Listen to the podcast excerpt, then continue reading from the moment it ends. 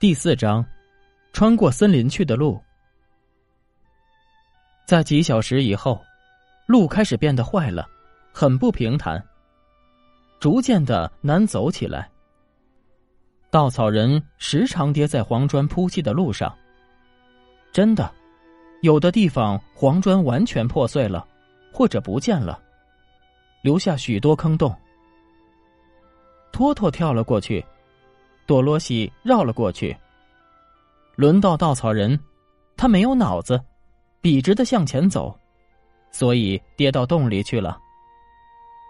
他全身掉在坚硬的砖头上，可是他永远不会受伤。多罗西把他提了起来，再把他弄直了。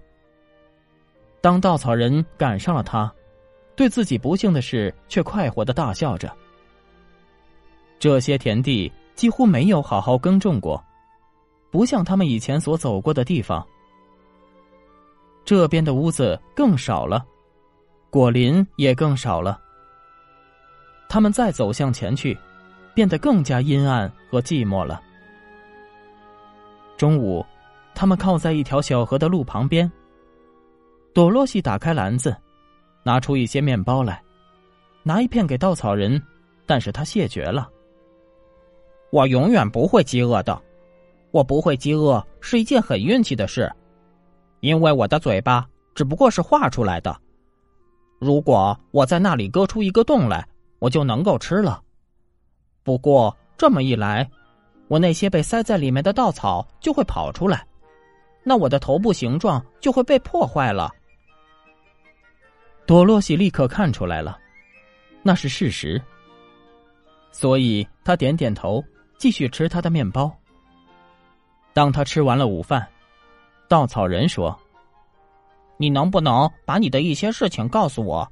你是从什么地方来的？”于是，多罗西就把关于堪萨斯州的事情告诉他。在那里，每一种东西是怎样的灰色，旋风是怎样的把它刮到这个奇异的奥兹国来。稻草人用心听着。并且说：“我不明白你为什么愿意离开这个美丽的地方，而又要回到那干燥又灰色的堪萨斯州的地方去。这是因为你没有脑子的缘故。我们的家乡无论怎样的凄凉和灰色，这并不重要。我们以血和肉做的人住在美丽的他乡，总不如住在自己的家里，因为没有别的地方比得上自己的家乡好。”稻草人叹了一口气，他说道：“我当然不能理解，如果你们的头里也填满着稻草，像我这样，你们或者就都会住在这个美丽的地方了。于是，堪萨斯州完全没有人住了。可是，你们有了脑子，那是堪萨斯州的运气。那你能讲讲你的故事吗？”稻草人为难的看着他。然后回答：“我的生命这样的短促，使得我实在不能够知道些什么。我还只是前天才做成的，在那个时候以前，世界上发生些什么事情，我一点也不知道。这个农民做成了我的头，第一件事情，他画了我的耳朵。很幸运的，这之后我听到他继续在做些什么。那时。”另一个芒奇金人和他站在一起。我第一次听到的事情是这个农民说：“哎，你觉得这两只耳朵画的怎么样？”另外一个回答说：“他们不应该是直线的。”不要紧，反正他们都像耳朵就是了。他们真的挺像的了。现在我要画眼睛了。然后他画着我的右眼，一会儿就完成了。我觉得我自己在看着他，并且带着大大的好奇心，看着围绕在我四周的每一种事物。这是我对于世界的第一次瞥视。哦，那是一只很美丽的眼睛。那个盲奇金人评论说：“他用心的看着农民画，蓝的颜色正是眼睛的颜色。”我想我要把另外一只眼睛画大一点儿。那个农民这样说着，当第二只眼睛画成时，我就能够比以前看得更加清楚了。于是他画着我的鼻子和嘴巴，但是我不能够说话，因为在那时候我还不知道一张嘴管什么用。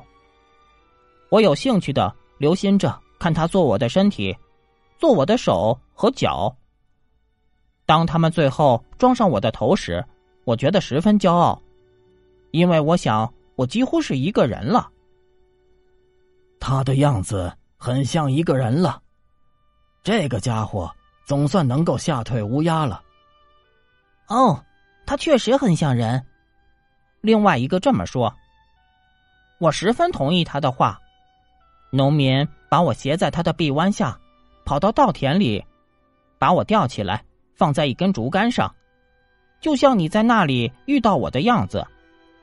后来，农民和他的朋友走开了，我自个儿留在那儿。我不愿意这样孤单单的吊着，很想跟在他们后面走，但是我的脚不能着地，被迫吊在竹竿上。因为我还是一刻钟以前被做成的，没有什么事情可想，所以过着寂寞的生活。许多乌鸦和别的鸟儿们飞到稻田里来。